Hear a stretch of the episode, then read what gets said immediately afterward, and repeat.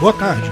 Nesse segmento do Visão Libertária, vamos ao artigo sugerido por Henrique, escrito por Bruno Roden, revisado e narrado por Peter Turguniev. Paraísos fiscais, o que são, por que existem e para que servem. Paraísos fiscais são lugares cuja máfia positivista pega leve na limitação de algumas liberdades econômicas. Tipicamente, aplicação de capital estrangeiro com alíquotas de imposto muito baixas, por vezes nulas, ausência de requisitos muito fortes de identificação pessoal, não deixa de ser uma máfia, eles fazem isso, lógico, em proveito próprio, mas geralmente pegam leve. Nada muito diferente do que você já imaginava. Ou seja, se torna interessante para empresas e pessoas colocar seu dinheiro lá para diminuir o montante de roubo da máfia estatal em seus países de origem. É exatamente o mesmo motivo pelo qual alguém esconde dinheiro vivo num cofre, num colchão, para que o ladrão não roube.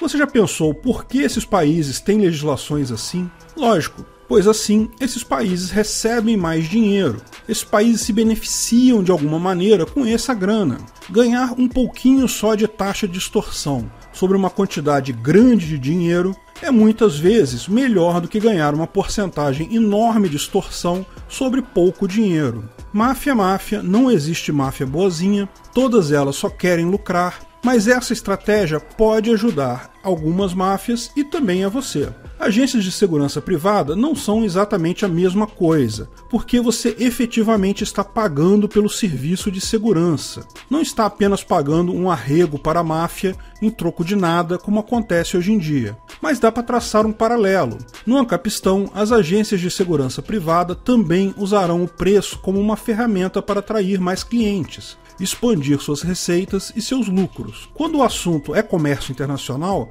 já vivemos bem perto do Ancapistão em vários aspectos. Não apenas na possibilidade das partes decidirem entre si qual será a moeda usada, qual país usado para tributar, mas até qual lei vai se aplicar àquele negócio. O problema é que algumas máfias ficam bravas, pois isso diminui o total que é possível roubar da população gadosa. Ora, se a máfia A vai roubar 34% dos lucros da empresa X deixando a empresa com apenas 66% do seu lucro. Então, a empresa X dá um jeito de colocar 80% do seu lucro na máfia B, que só vai cobrar 2%. Assim, a empresa X teve apenas 8,4% do seu lucro roubado. A máfia A ganhou 6,8%, a máfia B ganhou 1,6%. Ou seja, quem perdeu foi só a máfia A. Justamente por isso que ela quer combater esse tipo de atividade. Máfias sempre querem ganhar mais. Exatamente por isso elas inventaram esse negócio de monopólio territorial. Eles adoram dizer, e alguns gadosos adoram repetir, que ah, é impossível aplicar a lei se eu não impor a mesma lei para todas as pessoas nessa região. Se esquecendo que nesse mundo globalizado, a lei dela já é só mais uma que concorre com um monte de outras leis no comércio internacional. E lembra, comércio internacional já foi uma coisa só para peixe grande, fazia coisa de 20, 30 anos atrás. Importar algo era quase impossível, exportar dificílimo. Hoje em dia, quem não comprou nada ainda no AliExpress? A coisa mais mundana possível. Ok, você ainda é meramente um consumidor, você não negocia com ali qual lei vai ser aplicada ou qual país vai pagar os impostos, mas já tem uma camada significativa de gente um pouco acima do nível do indivíduo fazendo negócios bem mais substanciais. Não é mais só para grandes empresas importadoras e exportadoras, já tem um monte de lojinha de esquina que abastece o estoque no exterior. Cada vez mais, lei, imposto e outras quinquilharias positivistas já são escolha do indivíduo. E a tendência é isso aumentar cada vez mais. Só quero deixar claro aqui que não estou dizendo que a máfia B é boa ou que a máfia A é ruim. Lembra aquela história de que existem parasitas menos piores que outros? Então, se for para conviver com um parasita, que seja o menos pior. Continuando, para essa atividade de transferir os bens para jurisdições menos piores, os reis do gado criaram o nome evasão fiscal. Ou seja, quando você ouvir falar o termo evasão fiscal, é alguém tentando evitar ser roubado pela máfia do seu respectivo país. Sabe aquele cara que esconde dinheiro dentro da meia para não ser roubado pelo assaltante? Pois é, o assaltante está dizendo depois que esse cara fez evasão fiscal. Como a máfia vai pagar os champanhes importados e as lagostas do STF se as pessoas dão um jeito de esconder o dinheiro dentro da meia? Coitado do assaltante. Veja bem, o Estado é muito bom em fazer aquilo que ele foi projetado para fazer. Se você não entende isso, você ainda não entendeu o objetivo do Estado. O Estado foi feito única e exclusivamente para roubar você não foi feito para fornecer segurança, nem saúde, nem educação. Essas coisas são meras desculpas que eles usam para te roubar. Todo o resto o Estado faz mal e porcamente, justamente porque seu interesse é apenas fingir que está trabalhando para você, quando tudo que ele quer é roubar o seu dinheiro.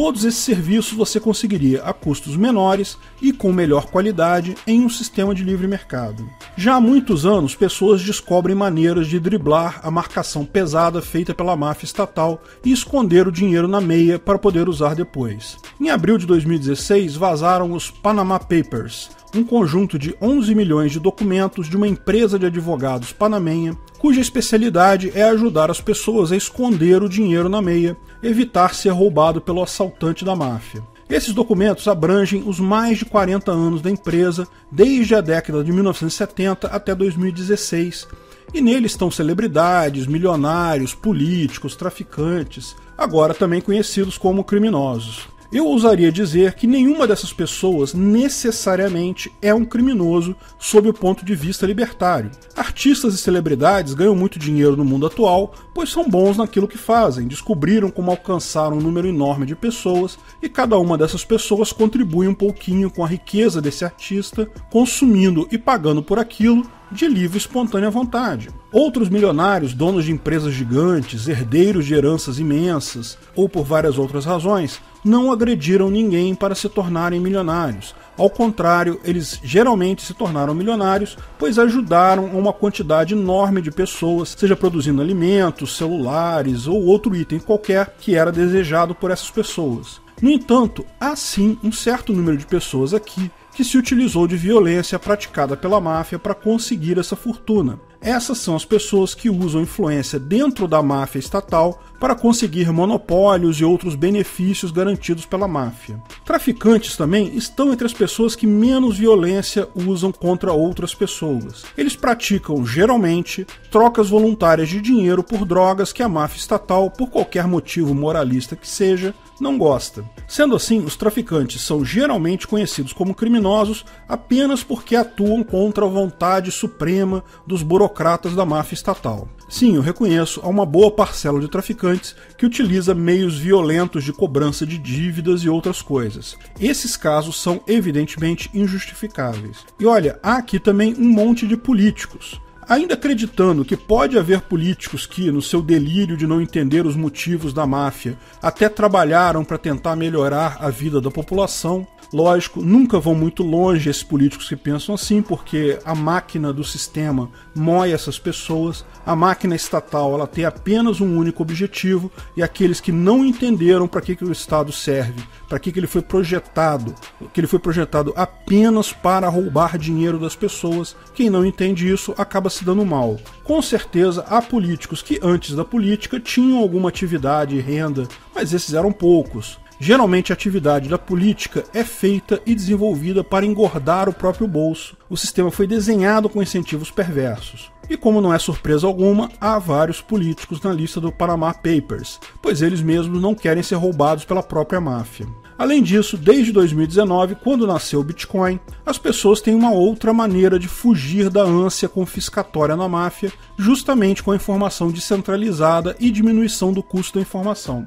A cada dia, mais pessoas descobrem como esconder um pouquinho de dinheiro na meia usando Bitcoin e outras criptomoedas. Com uma diferença fundamental: se era algo absurdamente caro contratar advogados internacionais para esconder o seu dinheiro, como lá nos Panama Papers, se era algo muito caro ter contas numeradas em paraísos fiscais, não era algo para você que tem só aquela merreca guardada na poupança, o Bitcoin, por outro lado, abre essa possibilidade para você também você pode proteger a sua merrequinha da fome estatal pelo roubo de imposto. Por fim, há uma tentativa de fazer um sistema internacional de tributação para evitar que algumas máfias consigam tirar dinheiro de outras máfias utilizando desses incentivos ao capital estrangeiro. Ouso dizer que não surtirá efeito no longo prazo. É possível que tal sistema chegue a ser feito e instalado, mas como no mundo do comércio internacional já vivemos num capistão, é altamente improvável que esse arranjo permaneça por muito tempo, já que muitos países perderiam capital internacional. Você sabia que, por exemplo, a OPEP, a Organização dos Países Exportadores de Petróleo, já tentou por diversas vezes fazer um cartel que limitaria, por exemplo, a produção de petróleo mundial para elevar artificialmente o preço? Sim, e olha, são só 14 países na OPEP. A imensa maioria da mesma região tem a mesma religião e fala a mesma língua. Mesmo assim, raramente conseguem fazer o cartel e o cartel nunca dura por muito tempo. Agora, junta os quase 200 países do mundo, cada um com seu interesse particular, alguns inimigos de outros, com religiões, línguas e produtos diferentes. Sabe quando essa corja de mafiosos vai conseguir fazer um acordo para instituir uma tributação igual em todos esses países? Bit nunca. Obrigado pela audiência. Se você gostou do vídeo, não deixe de curtir e compartilhar, se inscreva no canal e clique no sininho para ser avisado de novos vídeos. Em 50k, nossa live do Face Review, ok? Não perca. Até a próxima!